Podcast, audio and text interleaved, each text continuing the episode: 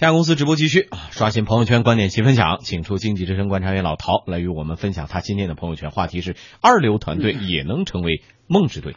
呃，当我说二流团队成为梦之队的时候，可能很多团队都不愿意承认自己是二流团队。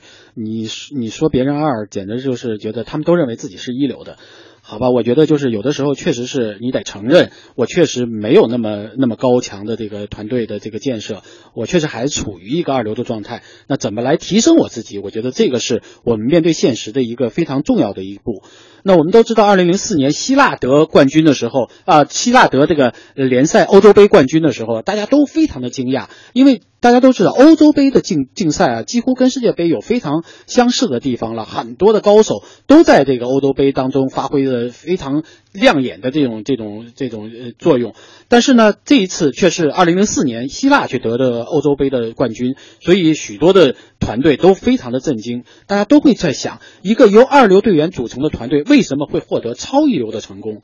其实我觉得这也是许多呃公司也好，或者是团队也好，都在研究的一个课题。那我觉得，其实二流团队的一个重要的核心，应该是一个领导者，应该是一个一流的领导者。如果没有一个一流的领导者，你就很难把你的团队带到二呃带到一流去。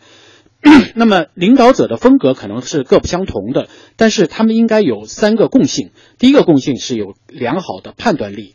就是就是他们应该能做出好的决策。第二个，他们应该有更高的情商，能够在压力之下保持冷静，并且能够团结团队。第三一个就是他们始终在积极的进取，并且有抱负、有目标、有头脑、有眼光。